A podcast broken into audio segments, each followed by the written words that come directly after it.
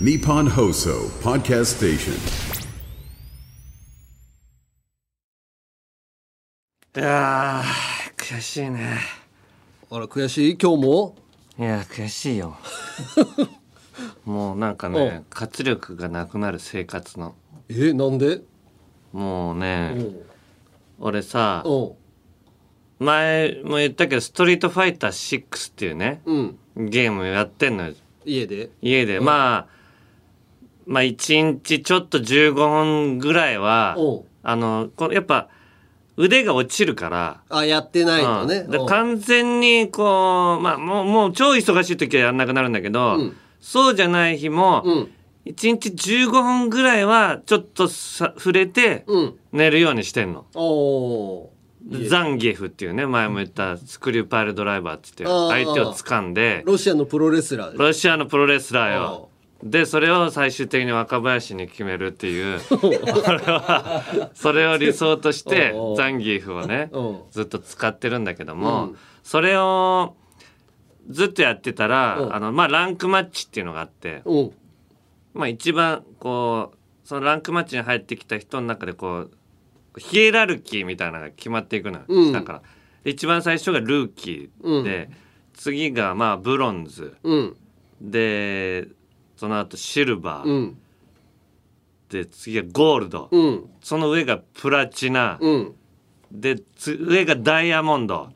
でさ一番上がマスターで、うん。マスターの中のすごい上級がうん。レジェンドみたいな風になるんだけど、おう。それネットの中で。ネットの中で、うん。その対戦をオンライン対戦をやりたいランクマッチをやりたい人たちがいてその人たちの中でのランクで、うんそれはザンギエフじゃなくてもいいの？ザンギエフじゃなくてもいい。とにかくランクマッチっていうところには入りたい、はいうんもうランクマッチをやりたくないんですっていう人はそもそも入ってこないのさ、うんランクマッチをやりたいっていう人で、うん。ランクが決まってる俺、ダイヤモンドのおうすごそこにいるのよ。おうだから結構上からまあ2段階か3段階ぐらい相の当上だね。そうなの。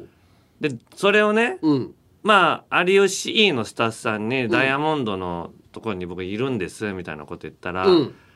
あちょっとなんか多分俺向けにうん。ストリートファイター6の回を作ってくれたんだよね多分。うんでまあ俺がコツコツ頑張ってるところを、うん。ついに披露できる場所が来たわと思って、おうう。ん、で前にも一回やってんだけどその時は発売されてすぐだったから、正直もうやり込めてもないからまだランクも下ランクもやってなかったしねそのあ子。あ。で今はもうランクもやってる。うん。だからもう結構うまい、うん。で芸能人の中では結構上の方。もっと上手い人いるんだけどあそう。あのな誰のがやってんの？えっとね、野田とかの野田クリスタルああそっちの野田クリスタルはマスターだから。あそんなうまいそう、ダルシムで。ええダルシムでマスター行ってんのあいつ。すごいね。俺はまあずでも上でも上級の方でね。だとね。うん。でいやいざこう、うん。当日になったら、うん。まあ一応こう弱い人は弱い人で戦うみたいな、うん。タカさんと有吉さんが戦うみたいな、うんあんまりやってない。で俺は、うん。だからなんか相手が、うん。誰が来たの？アルピーの酒井。ええ酒井アルピーの井酒井なんかねまあずっあとなんかゲーム番組やってたんだよね。そうそうそう。あのああああみたいな。アリューシャやってたし、でストリートファイターも結構ずっとやってきてた、うーん。でも確かね剣か竜うん。あの波動拳と昇竜拳の。主人公的な。そうそうそうそう。あれを使ってたはずなのね、確か、うん。で、うんで俺との対戦だけど、まあ、ザンギエフ。まあうん。竜か剣かと思って、うん。俺はその対策もちょっとしてなんか練りつつ、うん。なんかもう散々戦ってきたから。うん。もう何百戦と戦ってきてるそのオンラインのね。したら、うん。急に酒井が当日、うん。ザンギエフを取ったのよ。ええしかもモダンのザンギエフって言って今ね おストリートファイターっていう世界はうん。こうなんか散々やってきた人のうん。巣窟みたいになっててうん。こう新規ユーザーが増えないことが悩みだったのストリートファイター自体が。もうやんないもんな俺も。やんないでしょ？やろうと思わない。よまずあのコマンド？昇竜系コマンドなんて、右下斜め下 A みたいなボタンを押すとか、うんそんな動きさ、ややらないじゃん人間。やんないやんない。波動拳も下斜め下前 A みたいな。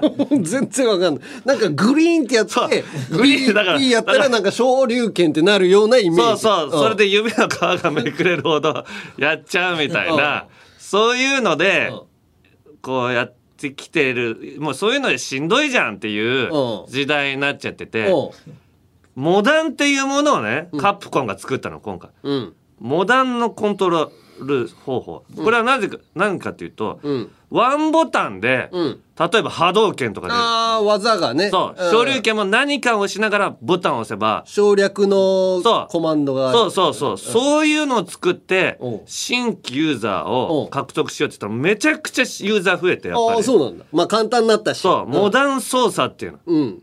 で、このザンギエフはじゃあどうなのか。うん。このスクリューパイルドライバーってさ、うん。この入力が難しいので有名なのよ。まあそうだね。一回転、うん。十字キュー一回転させた後に、A ボタンを押すと、相手との距離が近い時にね。うん。だからグッグッこの感覚でグッてなるのよ。グッポッ感覚で言うとグッポッついていかないと、でで捕まえんの？捕まえて。捕まえて、そしたらスクリューバーンってなるのよ。うん。で、スクリューパライパイルドライブもタッチスクリューって言ってね、う。んこう、立った状態で、う。んでスクリューパイルドライバーって十字キー上に一回入っちゃうわけじゃない。うん。そしたらその上を、そう、上が入るとキーがジャンプしちゃうの、残ゲーフって。う。んだから、う。んこれを、上を通過する、う。んで、上の反応が出る前に A ボタンを押さなきゃいけないの。わかる？ぐるっと上を通過するんだけど、ぐるっぽんみたいなのやってたら、もうジャンプしたの、ザンギエフ。うん。ボディープレスみたいなやつになっちゃうってこと？そうそうそうそう。そうそう。あれも強いんだけどね。うん。全体を押しつぶすっていうね。うん。あれ、あれになっちゃうから、うん。グッポングッポン。このぐらいで押さなきゃいけない。うん、でももうそれはマスターしてるんでしょ？ゴールドじゃねえあのダイヤモンド俺はしてるのよ。よただ、ん。モダンのザンギエフは、んワンボタンでスクリュードライバーで、うんファイルドライバー出るようになってんのよ。うんうんで、それでさ、酒井と対戦したらさ、うん。もう、うん。近くに行くじゃん。うんで、俺がぐるってやってる間に、相手がスワンボタンでスクリューって、俺がぐるぐるぐる、バコーンっつって言って、なんでよ。いやいや、これがね、やっぱグリの、グリの俺はグリポンなのに、向こうはポンなのよ。でもさああ。の車運転するんでもさうオートマの人よりさうんマニュアルで勉強してマニュアル使いこなせてる人の方がさんうんレースだと勝つじゃんそうなの。これは、だからカプコンも考えてて、あのーハンデを与えてんの。やっぱ、俺はクラシックっていうね、操作方法なの。うんうんこれを昔グリッてやんなきゃいけないの。うんで、モダンの人が新しい人なんだけど、このクラシックの操作方法を使ってる人は、うん同じスクリューパイルドライバーかけても、うん。ダメージがでかいの。はいはいはいはい。まあそれだから数少ない、何回、まあ、おそらくスクリューパイルドライバーの強スクリューって一番、一番強いやつやったら、うん。3回決めればもううん、勝てるの。うん。なんだけど、だから、ことごとく、近くにいたなんか、もう起き上がってこう、おこっちが入力してんのに、もう相手のがやっぱもう、数、数フレーム、早くてさ。え、え。で、もう俺、ストレート負け。一本も取れずに。えー、それはさ対策不足？なんかモダンのやつモダンのザンギエフに対戦する場合はちょっとこう離れてうまくこう飛び込まないといけない山根よくわかってるね。知らないよ。いやなんとなく。これはねなぜかってモダンの、あの、ザンギエフうんっていうのが、まず、ランクマッチにいないの、ほとんど。ランクマッチに入ってくるような人って、クラシックのうん。ザンギエフ。今まででねずっそうと鍛え上げてきたザンギエフで勝負してるような人たちが多い。が多いの。うん。特に俺のダイヤランクうん。のあたりなんて、うん。まあ相当やり込んでる人じゃないとそそう。そうこまでいかないしね。だからそんなにワンボタンでスクリュー出すやつがいないの、オンラインに、うん。だからあれこんなはずじゃないのにみたいなであであ慌ててなんかすごい必殺技を変な、変なタイミングで出してあすごい隙が出ちゃってそこもまたスクリューパレードガッと何回も頭からグシッって酒井に落とされて酒井なんて当なんかねうん。誰かの代打で当日急遽決まったみたいなやつに負けて。でもたまにあるじゃん。ううすごいそのストリートファイター2とかさ上手い人と対戦するときにさ、俺あんまりできないからそのブランカだったっけ、うんうんうん。あの緑のはいはいはい電気でブラジルのね。電気出てたら勝っちゃうみたいなのあるじゃん。ビシビシビシそうそうそう。ああと後後ろ下がりながら前を下らグーボーンってって 急に不意ついてうわ痛い痛いっつってなるやつね。そうそうブラジルの山奥にこう飛行機で遭難しちゃったらああなっちゃってたみたいな。ジャンプして キックしたらすっごい体が長くなるやつねビヨーンっつって。そんな体あんな縮こまってたから分かんなかったけどうん。伸ばしたらすごい体が長いなみたいなやつでしょ？でもやっぱりそれぐらい使いこなせてる人がうん。あのーそのモダンうん。モダンに負けちゃうと、うん。まだまだなのかなって思っちゃう、いやそうなの。だから俺の印象がうんもう多分うん。視聴者とか田中ってダイヤモンドって言ってたけど、うん。あれ嘘なんじゃないかみたいな。ただただずーっとやってたからダイヤモンドまで行ってるだけだみたいなね。か評価は下がるね。評価がもうなんか弱いっていう。うん。いや、まずさ、クラシックでさあ、ダイヤまで行ってるっていうことなん評価なんて一切うんさしてもらえないまま。しかも、ん。その日ってさ、うん。ストリートファイター6の、うん。まあ、この今予選が、世界大会の予選がうん。何回かに分けてうん。行われてんだけど、うん。それに出る日本のプロの人、うん。二人が来てたのよ。レジェンドというかでもうすごい人が。おうか強その日強かった人が、うん。その人と対戦するっていうチャンスをもらえるっていうじゃあ田中はすごいやってるからその人お俺戦いたかったの。でね。川野さんっていうさうん。すごい人。うん。酒井が戦ってる。悔しいよねなんで酒井が今戦ってんだろうって俺。酒井の対戦見ながら俺はもうずーっと酒井の、うん。あのー動きをずっと研究してた。川野さんの動きじゃなくて。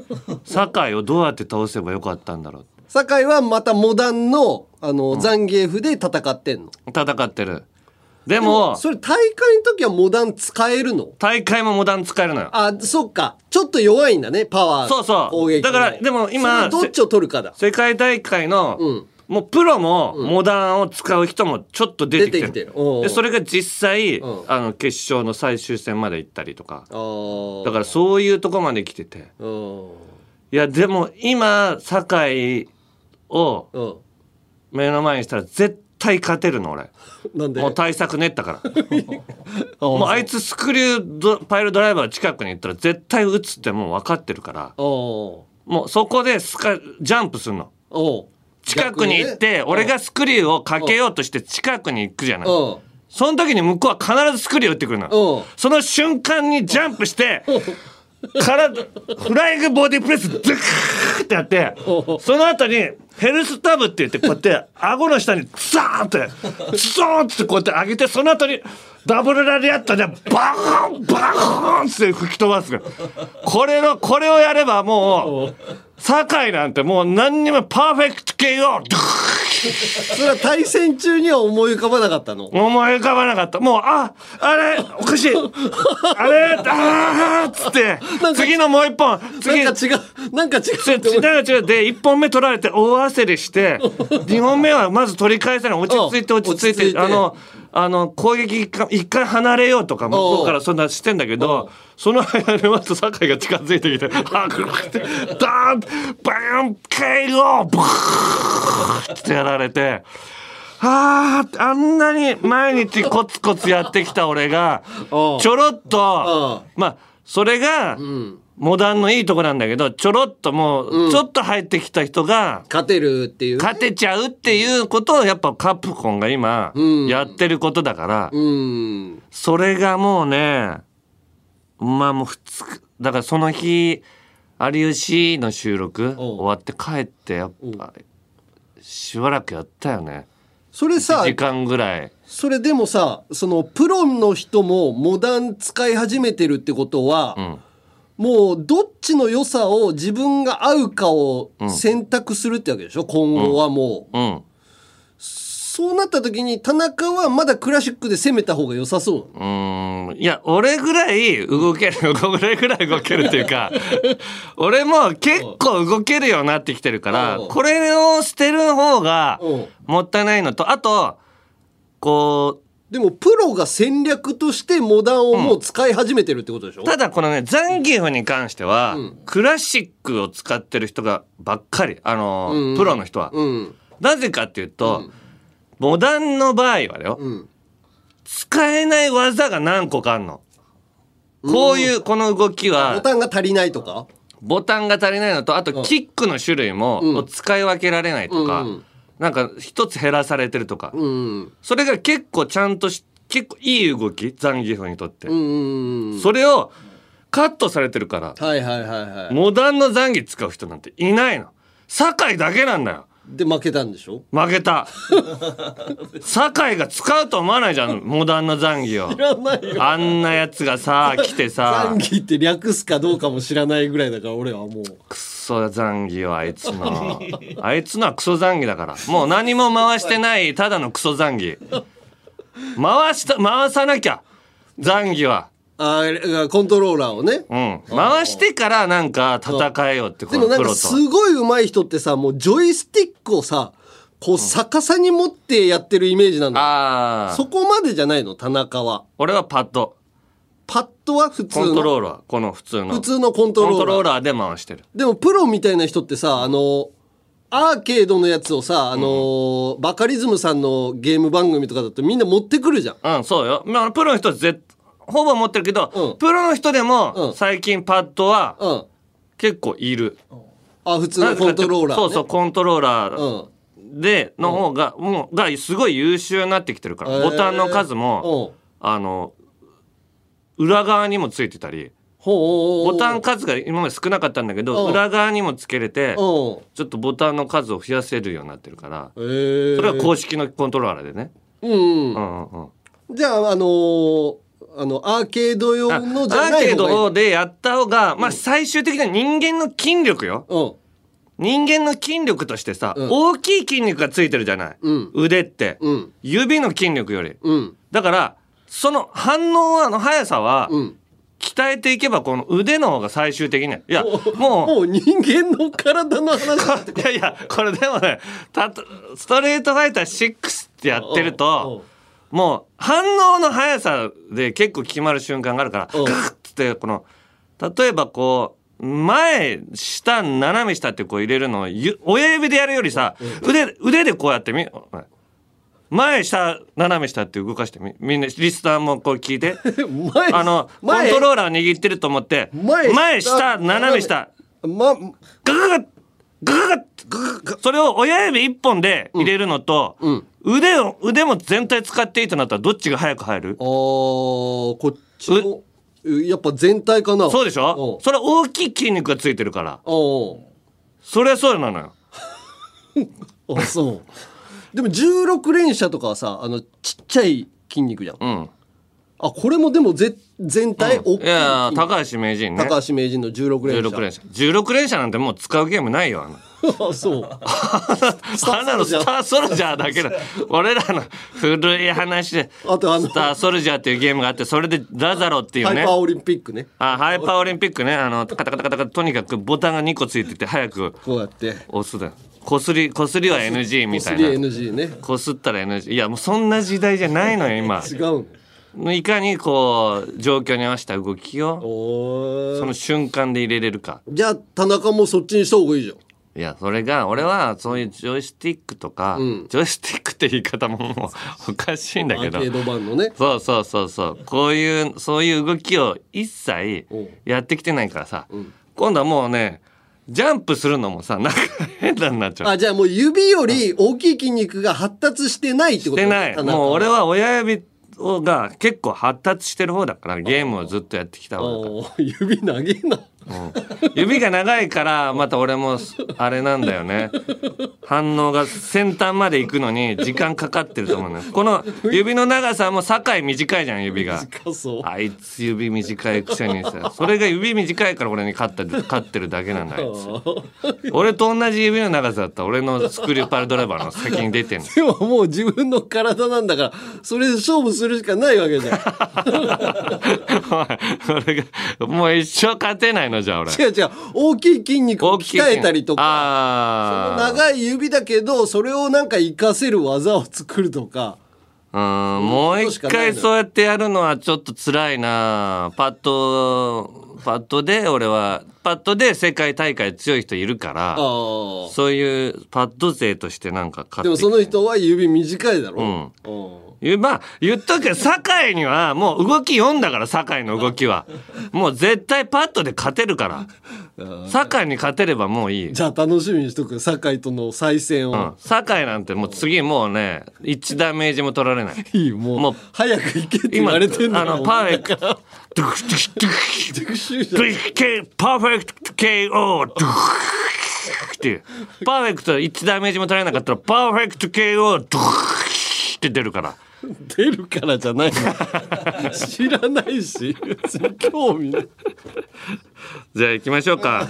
はい「オールナイトニッポン」ポッドキャストアンガールズのジャンピン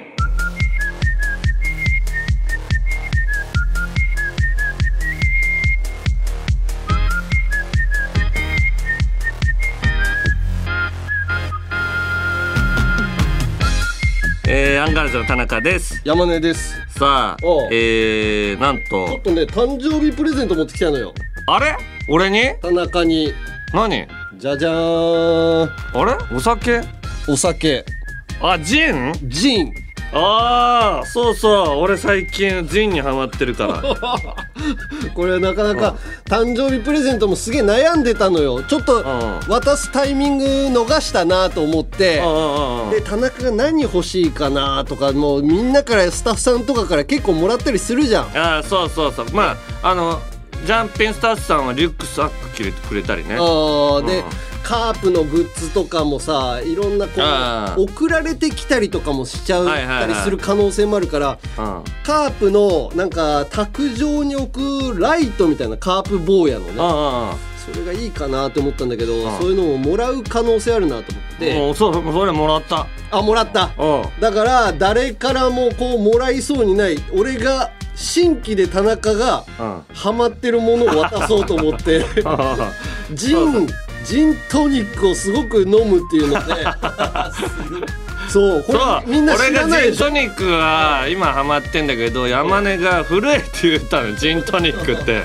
今あんまり飲む飲む人いないって言われたんだけど。定番すぎてってことね。でまあそうみんなさ今、ハイボールとかさ、うん。そっちに行くじゃない、うん。でもジンジントニックに今俺ハマってんの。そう。であの家でもし飲むんだったら奥さんも飲むだろうからお酒。ああはいはいはい。なんかちょっと自分じゃ買わないぐらいのうジンを買ってみようかなと思って。木の実木の実木の実っていうジジンなんだ。えー、そうそう。なんかジンってそのいろんなハーブとかさ柑橘みたいなのの香りがしたりとかするからさ。うん。その中でもコリアンダー入ってたら田中あんま好きじゃないかなとかさ。嫌いパクチーだからねコリアンダーは。そうそう。でそれだったらまあ奥さんと楽しく晩酌できるかなと思って。えー、ありがとそうこれトニックウォーターじゃあ買って帰ろう。おおジントニック作るから。ジントニック。奥さんと一緒に飲んでください。これと料理と一緒に飲むんですよ、おおじゃあそれをよかったら飲んでください。ははい。いいやうん。それとあとなんとうん。第5回。はいジャパンポッドキャストアワーおドなんと今年もはい。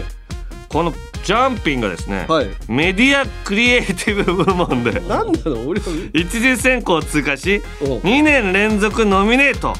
クリエイティブってどういうことなんだろうね結局。去年もわかんない。そうなの。お笑いコメディ部門とかあるのに。あるんだよ2年連続 メディアクリエイティブ部門で俺らはん。ノミネートされてんの。なんかわーわー言うからかな。なんかに入れとかないと。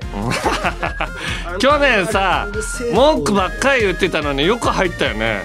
でも文句言うにしても、うん。この話題を出すだけマシというか。ああそうだな。ャパンポッドキャストアワードなんて誰も注目してないんだ。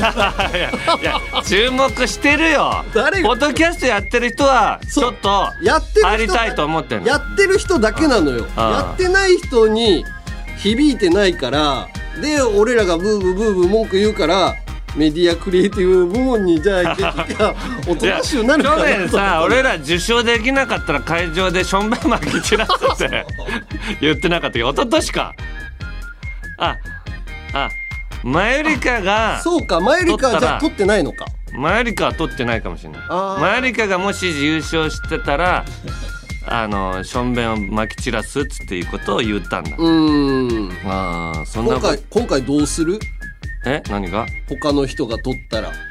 他の他誰がで取っていや他のメディアクリエイティブ部門は今年ちょっと俺分かんないあ感じだったの極楽の加藤さんとサカナクションの山口さんがうやってるやつが入ってたから多分そこが取るよ。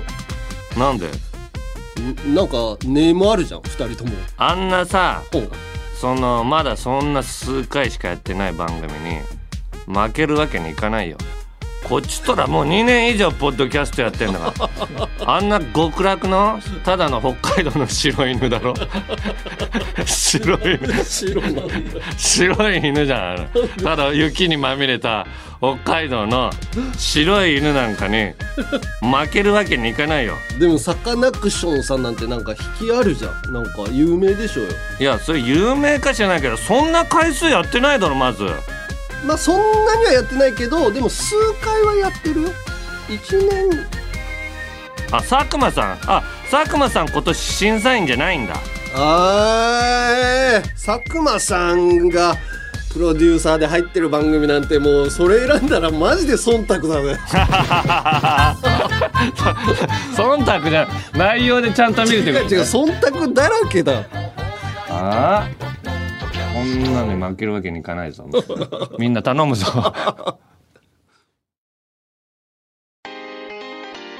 ラジオのサブスクアプリ「オールナイトニッポンジャムで「オールナイトニッポンクロス」のアーカイブを配信中。月額500円でいつでもどこでも聞けます。さらにアプリ限定のアフタートークも楽しめます。まずは「オールナイトニッポンジャムのアプリをダウンロード。なすなかにしの中西です。月替わりで担当するオールナイトニッポンポッドキャスト。2月はなすなかにしの中西が担当いたします。いとこであり相方の那須くんがお休み中ということで強力な助っ人芸人が来てくれるかもしれません。なすなかにし中西のオールナイトニッポンポッドキャストは毎週土曜日配信。どうも銀シャリの橋本です。うなぎです。オールナイトニッポンポッドキャスト銀シャリのおとぎ話。これどんな番組なんでしょうか？我々が思ったことをしゃべる通常会やゲストを招いて世の不条理について討論したりマニアックお笑いクイズで盛り上がる回もあるいい番組です。ニッポン放送のポッドキャストステーションで配信中です。ぜひ一度聞いてみてください。オールナイトニッポンポッドキャストアンガールズのじゃんピン。あのーちょっと前にさ、うん。俺が「なんだこれミステリー」でさ、うん土の子発見したっていう話したじゃない、うん土の子カモみたいなね。土の子かもっていうかもう95%ぐらいもう土の子みたいなうん。とこまでうん。解明したのに、ん。世の中の何の話題にもなってない、うん。ネットニュースどころか、うん。誰しもこんなこんあんなに探してた土の子がもうもう間もなくうん。確定するのに誰も話題に出してないから。なんだこれミステリーではバンバンどんどん言ってってんの？いやその1回だけよ。あまりにも反応がない。いやただ調査は続けてるよ。あの前山根がうもっと確証、んうん。もう最後に最後までもう、うん。これは未知の生物だってのであじゃあまだ続行中なのね。はい、うん。まあ今でももう95%ぐらい土の子のとこまで寄ったんだけど、ん。もう100にしないと、うん。あのーダメだと山根が言ってくれたよね、うん。そんでさ、うん。昨日『アメトーーク』の収録あってさ、うん。このこの始まる前のさバックヤード立ってたらさ、うん。蛍原さんがうん。近づいてきてうん「隊長」っつって言って、うん俺のこと隊長って呼んだけども。うあ一緒にやってんだもんね。そうなんだこれミステリーで田中隊長っていうキャラでやってるから。うん「いや隊長」っつって。うん「あの土の子?」って言ってて。うん。土の子ってあれ土の子やんなつって。言ってきて。いやいやそう。素直な人だからいやそう。いやだからいやそうなんですよって俺。俺も最初は自分でロケ行きながらこれはまあど結局最終的には土の子じゃない何かの蛇ですってなるのかなとうん。思ってたんですけど、DNA 鑑定したら世の中にはまだ何ねうん。発見されてない生き物であるのは間違いないというところまで来たら、で俺はもうあの現物を目の前で見てるから、ん。足がついてた形跡とかも一切ないし、ん。なんかトカゲの足を燃えただけとかじゃない、うん。もう質感を見てもこれは人間がなんかなんか作った素材でうん。作ったもんじゃない。もうこれは本当に生き物の皮がこう時が経ってこんな風になってんだっていうのは、間違いないとこまで俺見てんですって言ってたら「ん。そうやな」っつって言って、なんネットニュースならへんな」って言って 蛍原さんもうん。すごいそれをちょっとその後どうなるんだろうっていうのを気にしてたの。うんでまあちょっともうちょっと詰めるって言ってるんで、うん。あのもうちょっと待っといてください。必ずネットニュースにしますからみたいなこうとをん言ったのね。うん。でまた別のことでこうロケに行ったのよ。こ今度は北海道に。うん。あのおぎやはぎの小木さんがうん。小木さんが北海道のニーカップっていうとこがあって、うん。そこってあの競馬の馬うん。のがすっごいそこで育ってる、うん有名な馬とかが引退してもそこにいたり。牧場？あとそうそう、北海道でそこのもう、J、JRA のうん。名馬たちがそこにいたりするんだけど、そこを小木の小木さんがうん。訪れた時にプライベートで、うん。なんかうん。こう居酒屋で飲んでたら、うん。そのおっちゃんが、うん UFO を見たことあるっていう話をしたのね。うんで UFO を見たことある っていう話をしてて「えそうすごいですね」っつってそしたら隣の席のね、うん。あの知らないおっちゃんたちうん。にうん。UFO の話してたんですよって振ったら「うん。いや俺も見たことあるよ」って言ってて、うんうん。俺も見たことあるよ」って言って、そのいいた人がみんな UFO 見たことあるってなってなんか見えそうよね北海道だとね。そう。そ空したら、広いからあのこのニーカップの街って、うんめちゃくちゃ UFO 見てる人いるよっていううん。話になったんだって。うんうん。で、うん。しかも小木や小木さんの、うん。がプライベートでその時撮った写真の、うん。なんか後ろにうん。飛んでんの？円盤型のうん。ものがファッとこう映ってたの。うんうん。でこれってニーカップって、うん。UFO めちゃくちゃ目撃情報があってしかもちょっと撮った写真に写ってるってことは、ん。行けば撮れんじゃないかっていうロケだったの。うんうん田中もじゃあ取れるんじゃない俺もかっていう。そう、で1日だと怪しいから、俺は1日で小木さんも別日で1日、うん。うんそんであとあいつあの橋橋本じゃない方うなぎ？うなぎ。う。ん橋本じゃない方。じゃない方芸人じゃんあいつ。いやまあうなぎも独特だから覚えてそうだけど。橋本の方が。うなぎ。う。なぎもあのなんだこれミステリーの隊員やってんだけうどんうなぎも行ってう。ん 3days う。んこれロケそれぞれしたのよ。うん。でまあ町の人にこう見たことありますか？っつってあそっちのロケもやってんだ。そう。町の人に見たことありますかっていうロケと、うん。うん。あわよくば UFO も撮影しちゃいましょうっつって、うん。空とか見といて、うん。でこうロケしたんだけど、俺、うん。他の2人の時は全く UFO 出なかったの。うん。で俺がロケ行った日、うん。まあもう街の人にインタビューして、ん。こうじゃあ今日これロケで終わりかなって言って俺ロケ車に乗った時にさ、うん。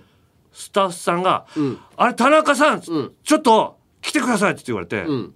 カカメラさんがこうあの空を撮ってたんだって、ん。そしたらなんか一箇所だけ光ってんのよ。うん。まあ、星みたいな光り方なのね。んで、あれ星かなっつってて、うん。で、星、星っぽいけど、なんか、まあ、一番星かなと思って、他の、他の星が全然見えてなかった。もう、い何時ぐらい？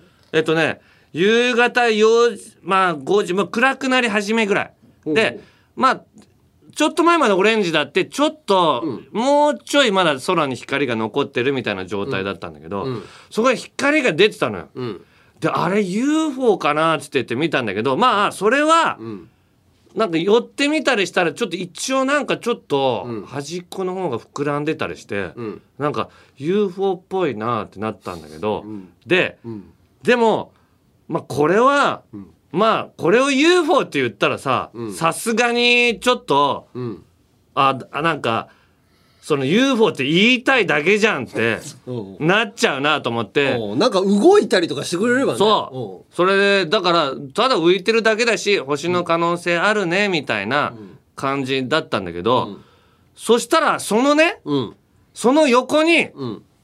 光、うん。光がこう、ツーってこう来たの。ん。で、あの光は何？ってなってみんなで。ん。そしたら、その光がさ、ん。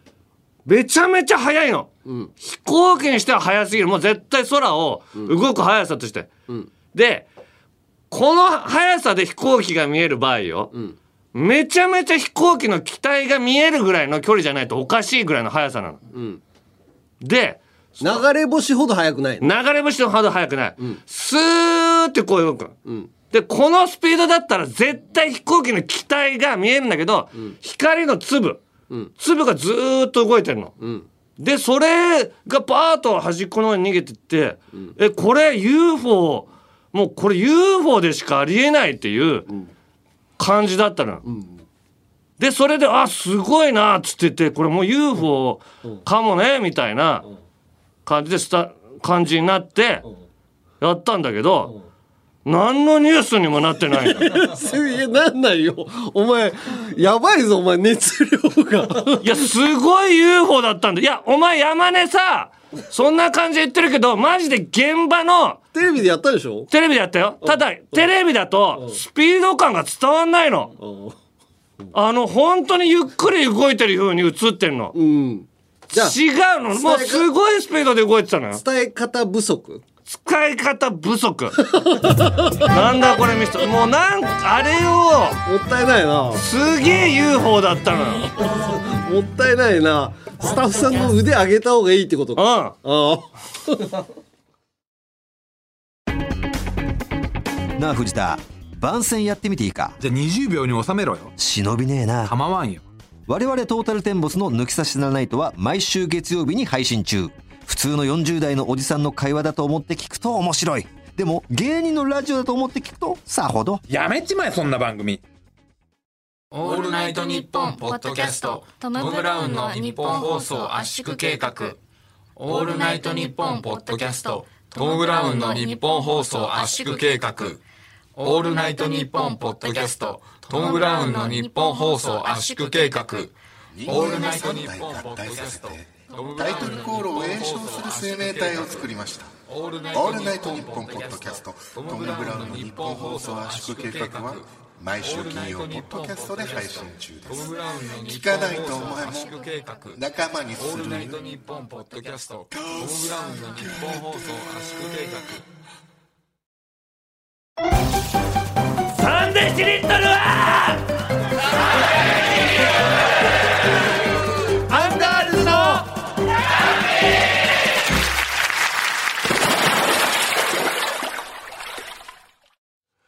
さあここで、えー3月2日土曜日に迫ったリトルジャンガミーティング24春に関するお知らせです、はい。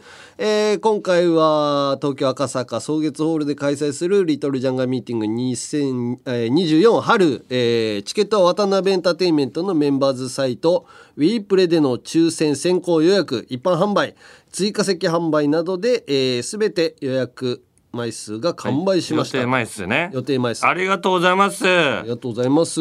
ああいや売れるんだな。ねえな何枚？結局何人ぐらい来る？の600人。5600人。あそんなに来ない。500人。お多めに言って。すいあーません。まあでもよかったね。ありがたいよ。いやー売れないかなっていうような感じもしてたけど、その時に、えーオードリーは何枚？5万 5万枚とあと配信で15万16万。映画館とかもねうん。ちょっと少ない感じしちゃうけども。いやいやいやいや。でもまあ売り切れてよかったいや俺らなんね。てまず単独ライブとかやってもチケット完売したことないんだから、なかったっけ？うん、ないよ。へえそんな中でよ。うんそれでこれでちゃんと速乾ですからね。まあありがたいよね。いやこんなのもう本当にありがたいよ。うん。でちょっと当たらなかった手に入らなかったという人からもねたくさん悔しいというメールをいただいてるから、また次にねできて。いやそうね。イベントはだからちょっと定期的にやりたいよね。こういう当たらなかったっていう人もね。うん。ためにもね。だからオードリーみたいに配信もできりゃいいのかなうん。でも配信だとねなんかねいやそうね。録画されたりとかさしたら嫌だもんな。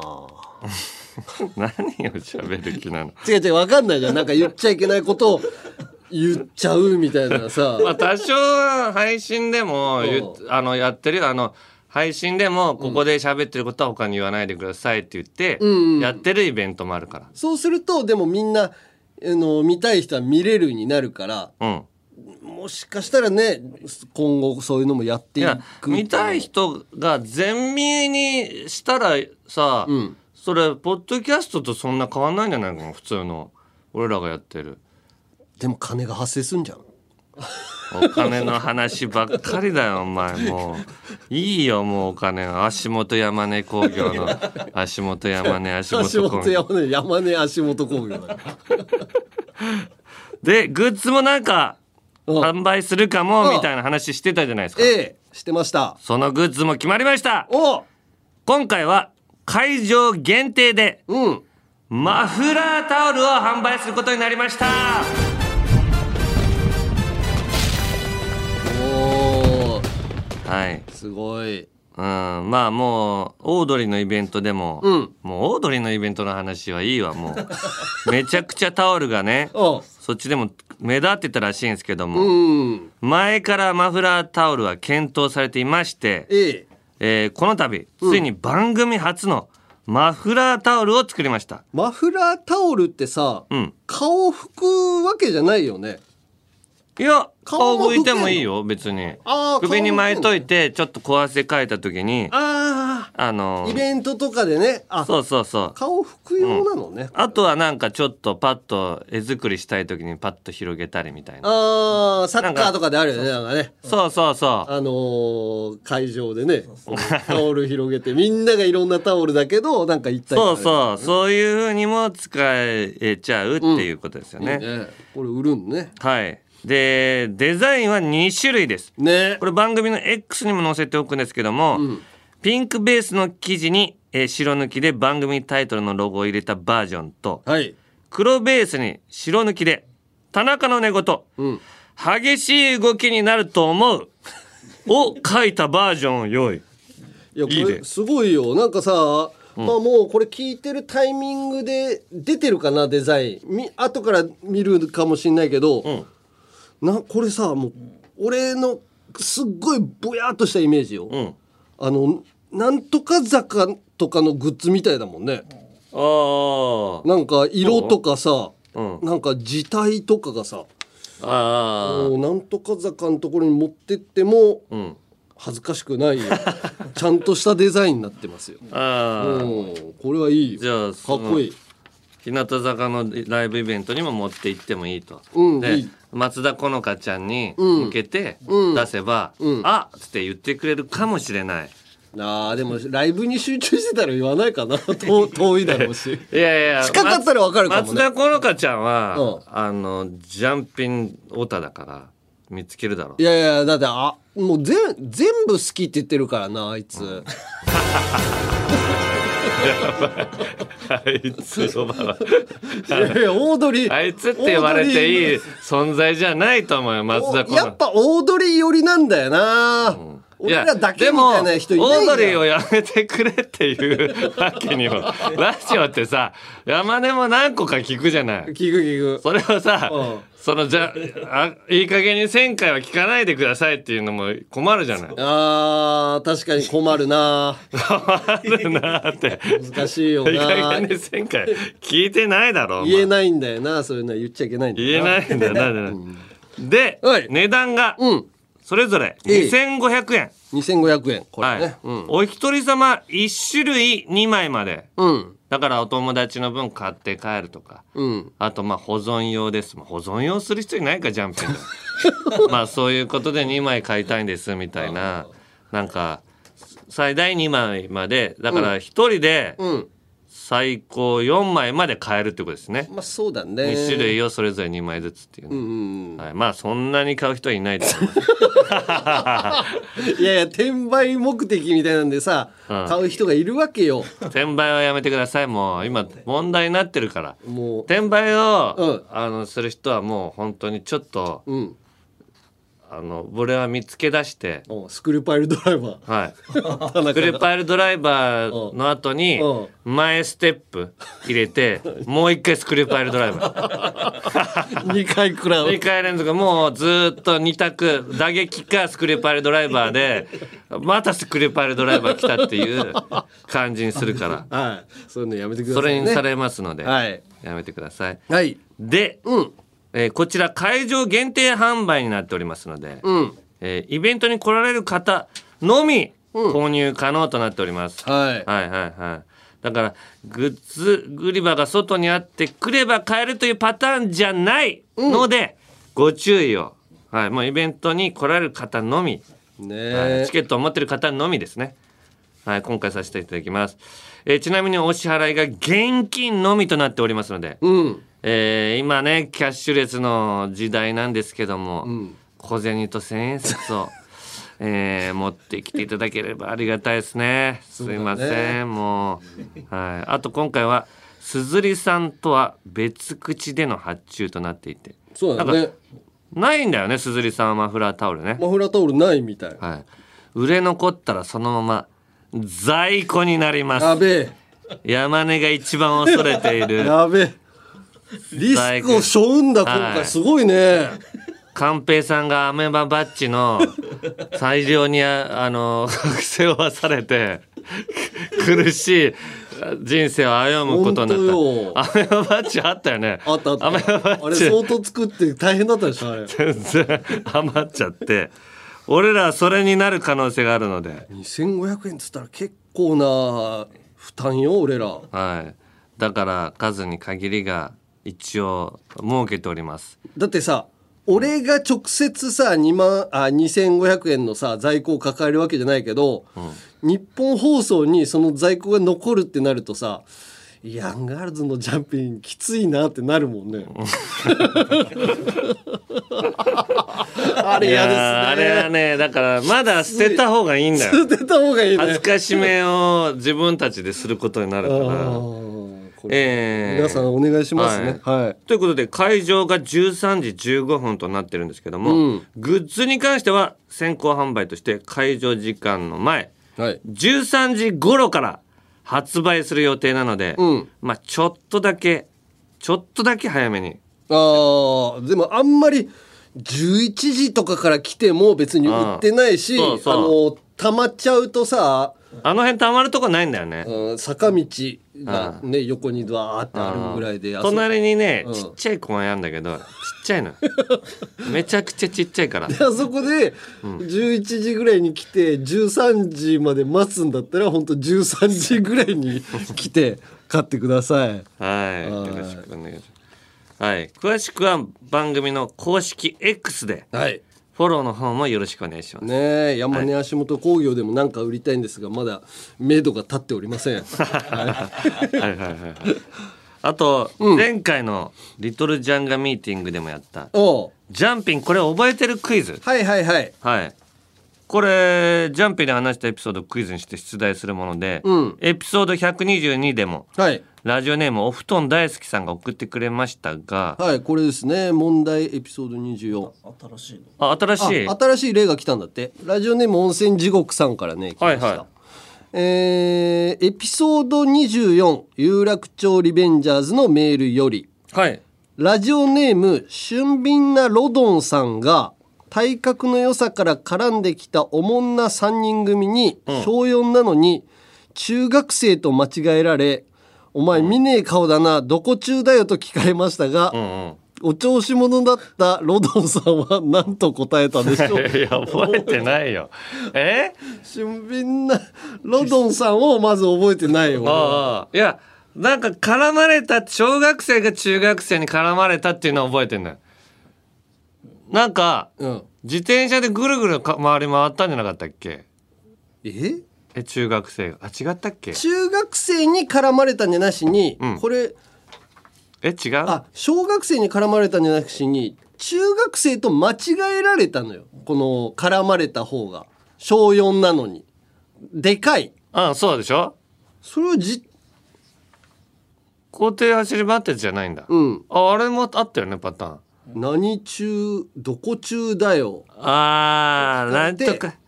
あーえー、ハイチュウおえ？マジで？おおよしよしよし。いや絶対なんとか中だでしょ？と思って。おこれ答え「ハイチュウだよ」で。よしよしよしよし。おーでもすごい。これは頭のレベルが同じだったっていうだけで記憶としては残ってなかったかな。でもこういうのをあみんなにこう送ってもらおうとスタッフさんもねもう全部聞いてこっから問題出すっていうのを作るのすっごい大変だから。忙しいからねすごいすごいだからリスナーの人聞いてくれてる人もいるから、うん。あそこのあれクイズにしたいなみたいな自分の好きなあそこのはいはいはい。場所を。そうね。はいはいはい。それをだから作って、うん。これもう送ってもらう、はい。メールで。だからエピソードにちなんだクイズと、うん。どの回のエピソードだったかを書いて、うん。メールに送ってきてください。あとできたら何分ぐらいだったかも書いてくれるとあの かい探しやすいし会場でこういうの喋ってましたっていうところを引き出しやすいから。ああもうみんなで作る、えーリトルジャンガミーティングです。なぜならスタッフさんが少ないです。ポッドキャストは。オードリーほどにあオードリーみたいな。あんな78人。そのこの前室うろうろしてるみたいなのないから。ないです。皆さんで作りましょう。もう最小限の人数、はい。あと、うん。あのゆるふわ大喜利うん。の、もうそこで新しいお題でやりたいと思ってるんで、うん。それも X の方にん。お題を出しますのでこのイベントでやる、ああだお題の。からそれは来れない人も別に送ってもいいんだよね、うん、それはぜひ、はい。あのイベントで読まれてほしいという人は送っていただければと思います。はいということでそういうメールはアルファベットすべて小文字で UNG アットマークオールナイトニッポンドットコムまで件名にクイズと書いて送ってください。住所氏名年齢電話番号などもお忘れなくリトルジャンガミーティング24春に関するお知らせでした。アンガールズのジャンピン楽しんでくれていますか？みっちみちに満ちていますか？ただ今の長さじゃ短いそんな人もいるかもしれません。かなり喋ってますけどね。そんな人に朗報。なんと Amazon Music だと限定で追加パート延長戦が聞けちゃいます。はいそこでもいろんなコーナーもやっております。欲しがりなあなた。そうそこのあなた。そちらもぜひ聞いてみてください。よろしかったらぜひオールナイトニッポンポッドキャストアンガールズのジャンピン。アンガールズのジャンピン続いてはこちら。有楽町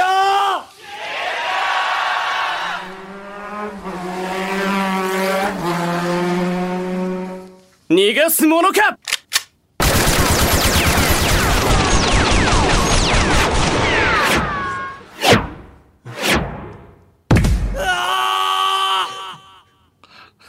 あ れ？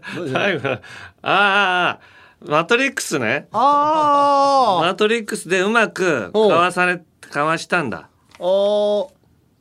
あかわしたけどあのぎっくり腰になったんだ。やヤンキーがかわしたの？一応打たれて。うん。いやいやあんんだけ打たれたらもう無理よ。グ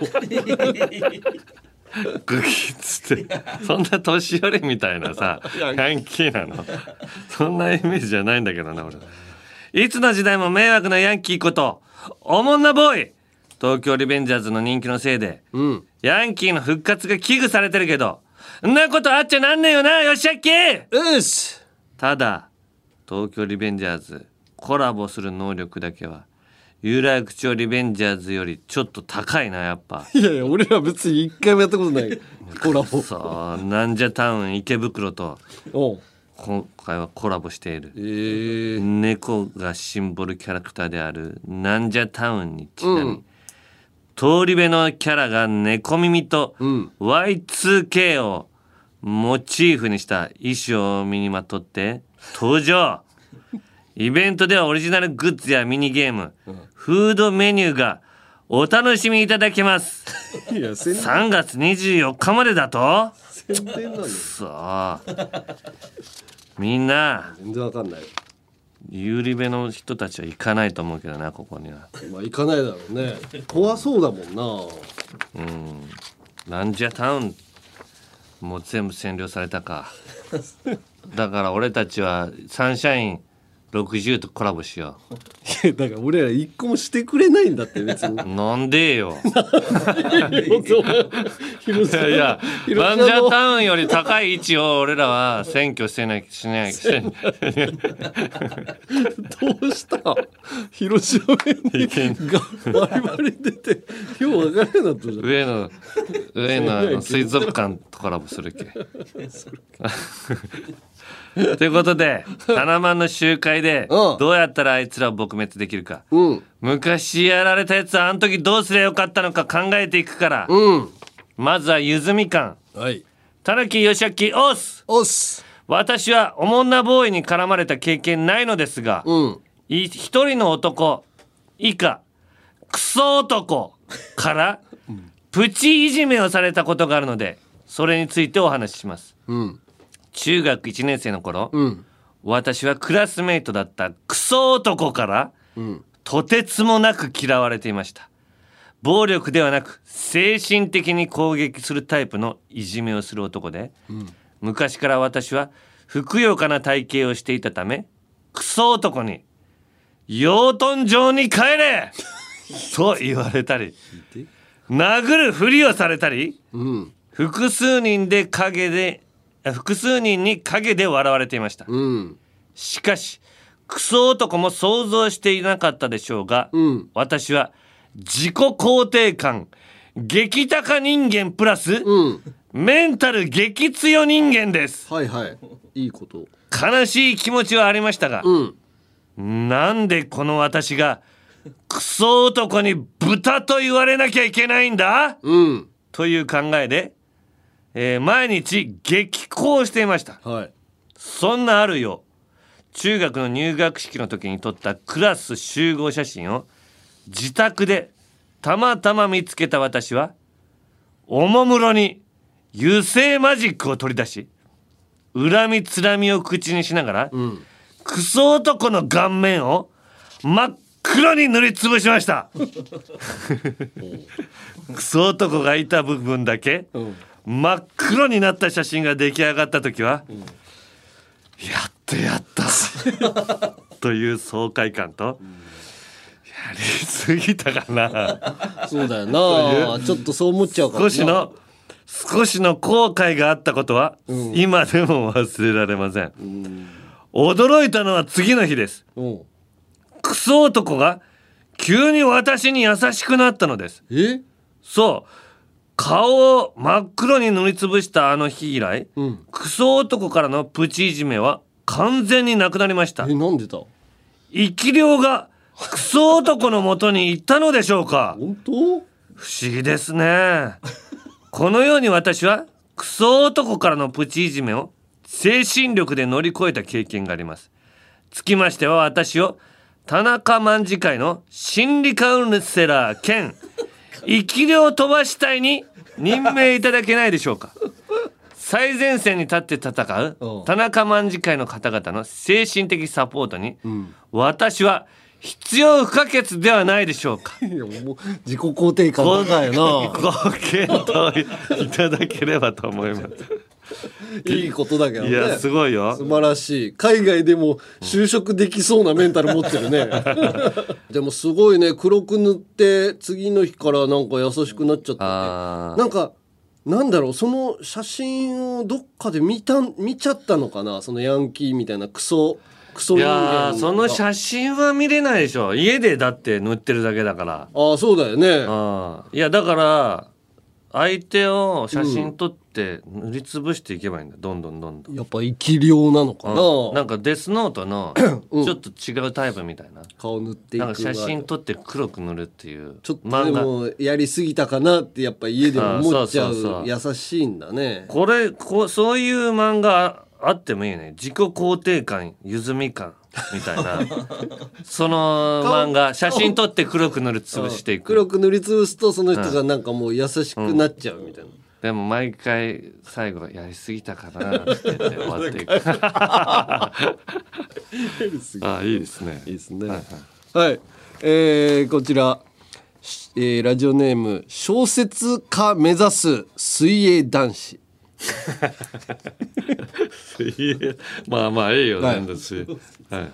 えー、田中総長吉明隊長オス。オス。はじめまして小説家目指す水泳男子と申します一回も聞くと思わなかったよ今日。それいいけど別になんか面白い組み合わせだね。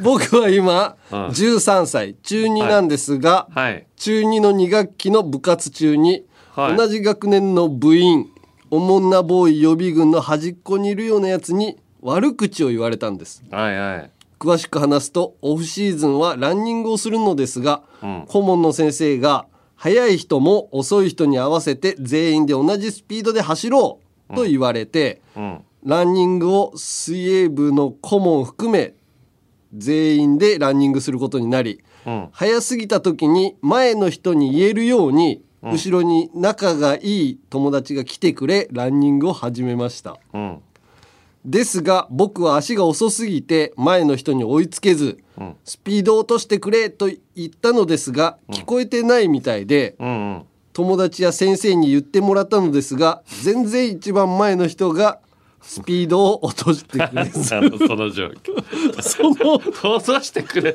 ないってどだって先生手に伝えたのに、はい、それも落としてくれないの？その後も何度も先生がスピードを落としてと言ってくれたにもかかわらず 一切スピードを変えずどういう状況なの？ついには「はい。俺に合わせろ」だの言い始めたのです。あ僕はこの言葉がすごく気に入らなくて 走る気がなくなってきて次第に歩くようになりました。それでも友達と先生は応援してくれて頑張ろうと思って走ったのですがうん。気づいたら後ろに一番前の人が一周早く追いついてああ周回遅れ？そいつが僕に「うわまるまる早すぎやろ追いつかれへんわ」とか言われて 僕は頭に血が上ってそいつの方に飛びついてしまいました。飛びつそんな怒ること。幸い理性はあったので、うん。殴りはしなかったですが、うん。僕はキックボクシングをやっていて絶対に人を殴ったりしてはいけない人なのです。キックボクシングやってんのにスタミナないな。水泳もやってんです水泳。スタミナがつくやつばっかりやってるのに。スタミナないんだ、うん。僕は飛びついたことと周りに気を使わせていることを反省してますし僕も小学校の時のおもんなボーイみたいに授業妨害をしていたので僕は切れる権利なんてない気がしてたのですがやっぱり頑張っているのに煽ったりするのは良くないと思い送りました。そんな僕をタナマン防御部に入れてください。なんで防御犬って防御部ってあんまり聞いたことないっていうかどんな環境でも防御部ってないだろう。僕は防防衛防衛省とかそういうことならいいけど防御部って 名称もおかしいな防御部に入れてください。僕は身長178センチ体重92キロというそこそこ巨体なので巨体す相当と巨体だよ。ヤンキーに殴られかけた時に田中総長をお守りできます、それに僕は高身長で顔はお世辞にもイケメンとは言えないので、田中総長や吉崎隊長とも話が合うかもしれません 余計な一言言わなくていいよ。俺らがブサイクみたいな。よろしくお願いします。なんだよ最後の。俺らがブサイクですと。言わんばかりの一言。最後なんか話が。話し合うっていうか別にイケメンとも話し合うよ俺。会う人は会うのよ別に。顔で顔で。この話ばっかりするわけじゃないから。なんかアニメの話とかもするしさ。うんだからなんか煽られたんだろうけど。なんか状況がさそんなによく分かんなかったんだけどその待って待ってくれないっていうのが伝わんないのもよく分かんないし。まだまだね中2だからあの途上中であると思う。発展途上であると思うけど小説家目指すんだったらもうちょっとね あの簡潔にというか。まあ面白い文章ではあったけど、ね、いやめちゃめちゃ面白いんだけど。うん。なんかしかもなんか飛びつくっていうさ。なんかその獣みたいな。ああ早いなーっつって言われてガッつって。イラッとしちゃったのね。飛びつくみたいな動きなんだ。でもそれはよくこれはなかったって思ってそのとスリートファイターだったらブランカだなお前。飛びついてくるからシュッつって言ってガッって噛みついてくるの。よブランカブランカだなお前は。うんまあなんかちょっとこう掴みかかっちゃったんだけどわいや僕はキックボクシングやってるから殴っちゃいけないんだったと思って殴るのはやめた。あもう掴まれただけでもびっくりしたと思うけどね。あー。いやこれはちょっとはい。面白かったですよ、はい。防御防御部に入れるか。まあカウンセラー。ね。まあどうしようかな。黒く塗るのもなんかその黒魔術的な？あのゆずみ感もいいしな。自己肯定感ゆずみ感っていうこれはもう二人とも入れてあげたいな。あまあいい。入隊させるか両方。させてあげよう。特別に二人とも入隊。ええゆずみかんさんと小説家目指す。自己肯定感ゆずみ感ね。はい。自己肯定感ってつけて今度が。忘れちゃうから。忘れちゃうかうん、自己肯定感、激高人間ね。いやでもゆずみかんに思い入れはあるんだろうか ええ。自己肯定感ゆずみ感でお願いします、はい。えーこんな感じでまだまだヤンキーにやり返してやつ。タナマンに入りてえやつ。メール待ってっからよしあっきうっす例のやつよろしく。メールはアルファベットすべて小文字で UNG アットマークオールナイトニッポンドットコムまで件名にリベンジャーズと書いて送ってください。よしあっき。タナマンのことは俺に任せろ。はい。なんだその返事は。はい。自己肯定感を持てお前もっと。思ってますまあお前はない。いやいやそう自分がダメな人間だと思ってるお前は。決めないでください。自己肯定感あります。ないお前は。自分はもうテレビの人間じゃないとか言うし。あります。続いてはこちら。お困りですか？山根足元工業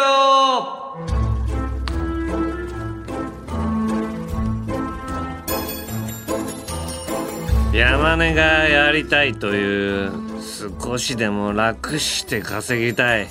人の足元を見たビジネスそんな足元を見て商売になりそうな話を考えてもらい足元工業山根社長にプレゼンをしてもらうコーナーです。はい。なんではい。はいっていう人いるよ。はい、えー、ビジネス来てます。えー、こちらラジオネームあっち向い。てほい。激弱さん。はい。山根社長に新ビジネスの提案です。はい。空港での傘買取販売サービスです。えー旅行する際には少しでも荷物を少なくしたいものですが、はいはい。出発地と旅行先の天気が違うことはまあまあありますよね。はいはい。旅行す、えー旅先で買った傘を自宅に持ち帰るのはまだマシですがああ自宅から持っていった傘を晴れた旅先で持ち歩くのはとても大変ですしバカらしい気もします、折りたたみ傘もありますが本降りの時はやはり大きい傘の方が安心ですしコンビニ傘を買う人が多いのではないでしょうか、そこで空港で自宅に持ち帰らない傘を買い取り売るというのを繰り返します。50円で買い取り300円ぐらいで売れれば採算的にも十分ではないでしょうか、子供用の長靴なんかも需要がありそうです。地球にも優しいこんなビジネスはいかがでしょうかと。確かに傘ねあのー降ってない時持ちたくないもんね。雨の日しかできないよねあー。雨の日に空港に、ああ持ってきちゃったみたいな人でしょ？そうね。うんうんうん。あのー東京から例えば広島に行く時にさ東京ではもう傘さしてないといけなかったけど広島着いたら傘邪魔だなと思って、はいはい。あのーロケバスに置いといて、うん。結局忘れちゃったりとかするじゃん。ああそうそう。それぐらいだったらもう空港に着いた時点で空港パッと出た時に傘買い取りますみたいな人を置かずにさうん。あの自動販売機、あのーみたいに、うん。空き缶入れたら10円戻ってくるみたいなうん。機械を作っちゃえばさ、人いなくていいじゃん。ああでも、うん。骨が折れてないかとか傘のそれチェックいるんじゃない？い一人。確かにそうだな。すごいだろあでも俺のアシスタントの。それはもうあのそのビジネスから社長。それはでも骨が折れてないのをチェックする必要があるんじゃない？それはあの金属探知機みたいなさ、あはい。の X 線で見れるような機械を作るから、俺が佐竹に頼んで。佐竹って広島の？いやあれはマジックライスの会社じゃないあれはなんか機械を作る会社だから。米の米を 米を炊きやすくする会社。ああれはねなんかね金属片が混じってんのとかもね検査できる機械も作ってたと思うからあそこに作ってもらって、折れてる傘は入れてもこう戻ってきて買い取らない。でも折れてても買い取って直して売ればいいのか 大変ですね。ちょっと安めに売るのよ。折れてる傘は普段は買い取った傘を300円で売ってんだけど200円で売るのよ。そしたら買うじゃん。まあまあまあ。やるのは勝手ですけど。なんなんでこの社員嫌だな。続きましていや渡辺パッチオさん、はい。僕が考えた山根足元工業の新規ビジネスは、寝坊で遅刻したのに会社で信用を失わない夢のようなサービスです。はい。これだけ聞いてもピンとこないと思うので僕から CM 風に詳しくプレゼンさせてください。ん？CM 風にしてくれてんの。前日の夜更かしが響いてうっかり寝坊してしまうことってありますよね。うん。そんな時は慌てず山根足元工業にお電話をしてから会社に向かってください。ほそして会社に着いたら上司にこう伝えてください。道で迷っあ道で困っていたおばあさんを助けていました。ううん。とするとあなたの上司はうん。心の中で、嘘くさいな。うん。寝坊しただけだろう、うん。と思うはずです。思う。あなたは気にせず申し訳なさそうな顔してそのままやり過ごしてください。うん。それから1時間ほど経った頃、ん。足元工業から派遣されてきたおばあさんがはい。会社に訪ねてきてうん。こう言います。先ほどこの会社の方に助けていただいたのでそのお礼に伺いました。と。するとどうでしょう。寝坊の疑いが晴れただけでなく、うん人助けをしたいいやつとして、うん。会社のみんなから 尊敬されるのです。以上が僕のプレゼンになります、うん。寝坊による遅刻は社会的信用を大きく大きく失うので、思い切って1回2万円でいかがでしょうか。山根さんぜひとも検討お願いします。あーでもいいいいねはい。おばあさんはシルバー人材センターの方を活用する。はい。と書いてあります。確かに。おばあさんにも収入があるし、信用も失わないし、うん。でもこれはね表に発表できない事業だね。あーなんこれでやってます。これで山根足元工業儲かってますってなると嘘を作り出してる会社になるからあのややりはするけどだからこの、この仕事が有名になっちゃダメなんだよね。有名になっちゃダメ。これが難しいよね。だって、あれを使っただろ、お前も、えー足元工業だって、今度は、なるし、本当に助けた人も、お前は足元工業だろ、みたいな。だから裏メニューみたいなのでうちで置くけど。ああ、じゃあちょっと、まあ、隠語でなんか、あおの、発注しなきゃいけない。おばあちゃんみたいおばあちゃんのやつでお願いしますみたいな感じで、そういうのでね。あー。はい。はいはい。こんな感じで山根足元工業への新規ビジネスプランをお待ちしていますただし明らかに犯罪なのはなしでお願いします。メールの件名に足元と書いて UNG アットマークオールナイトニッポンドットコムまでお願いします。人を見たらお金と思え。これは山根足元工業の社訓の一つ。人が集まる場所にはビジネスチャンスが必ずあります。春の足音ともともに聞こえてくるお金の足音。しっかりと耳を傾けて商売につなげましょう。はーい。嫌な嫌な社員だなんか。なんかちょっと絡んでる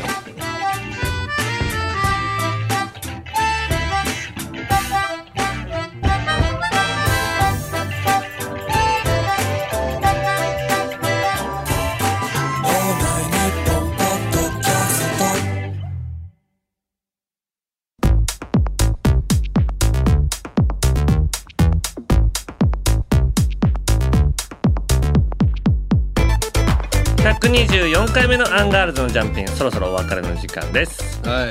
えー、まあもうイベントが近づいてきたんでね。本当だね。楽しみですね。楽しみだなみんな。にうん。いやもう、どんどん大きくしていきたいんでだから今回もいい感じに終わらないとさ今回来た人が今度は来ないってなったらさあー。やばいよ確かに、あのーそういうのなリピーター？リピーターが必ず来てくれなきゃいけないんだから。リピーターは来てほしいしさ、うん。もうあんまりにも意見勝ったわってなるとさもうもういいよいいよもうってなって聞くのもやめちゃうみたいな人が出てくる。あなんかたまにはこうみんなあのなんだったっけラジオパークだったっけ？うん。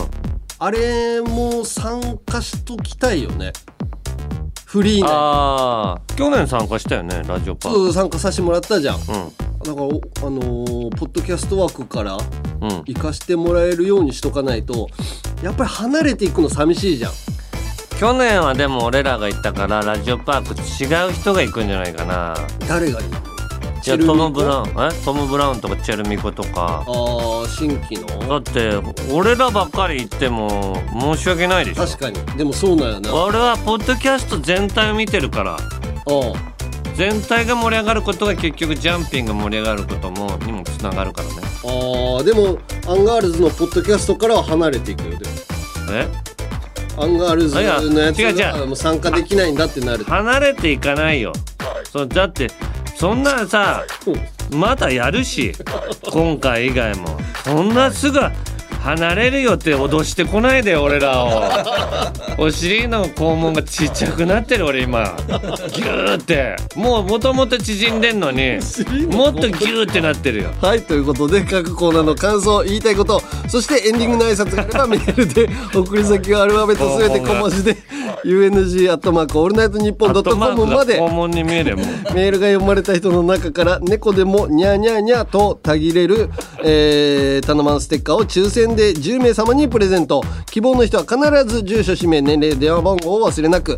あと番組公式 X のフォローやサンフレッチェの新スタジアムが褒められてちょっと嬉しい山根の X のフォローもよければぜひ。またコラボ企画から生まれた番組オリジナルデザインのアパレルやグッズも絶賛販売中。詳しくはすずりさんのアプリホームページをチェックしてみてください。また Amazon Music 限定でジャンピン延長戦も聴けるのでそちらもぜひ聴いてください、はいさあエンディングですけども、はい。今回はイーグル渡辺さん。はい。えーエンディングの挨拶なんですけども、うラジオ番組ジェットストリームのおう。エンディング風です。おう。渋い声でお願いしますと。今福山さんかジェットストリーあそうなんだ。ムうん。昔はねジョーさんのやつだね。あー。あの飛行機の音がするやつだそうそうそうそうあジェットストリームね。ーではということでここまでのお相手はアンガールズの田中と山根でした。ニッポン放送本社ビルに点滅するランプは遠ざかるにつれ次第に星の瞬きと区別がつかなくなります。お送りしております。この放送が美しくあなたの夢に溶け込んでいきますように。ニッポン放送とワタナベエンターテインメントがお送りしたたぎりの定期便アンガールズのジャンピン。夜間飛行のお供をいたしましたパイロットは我々アンガールズでした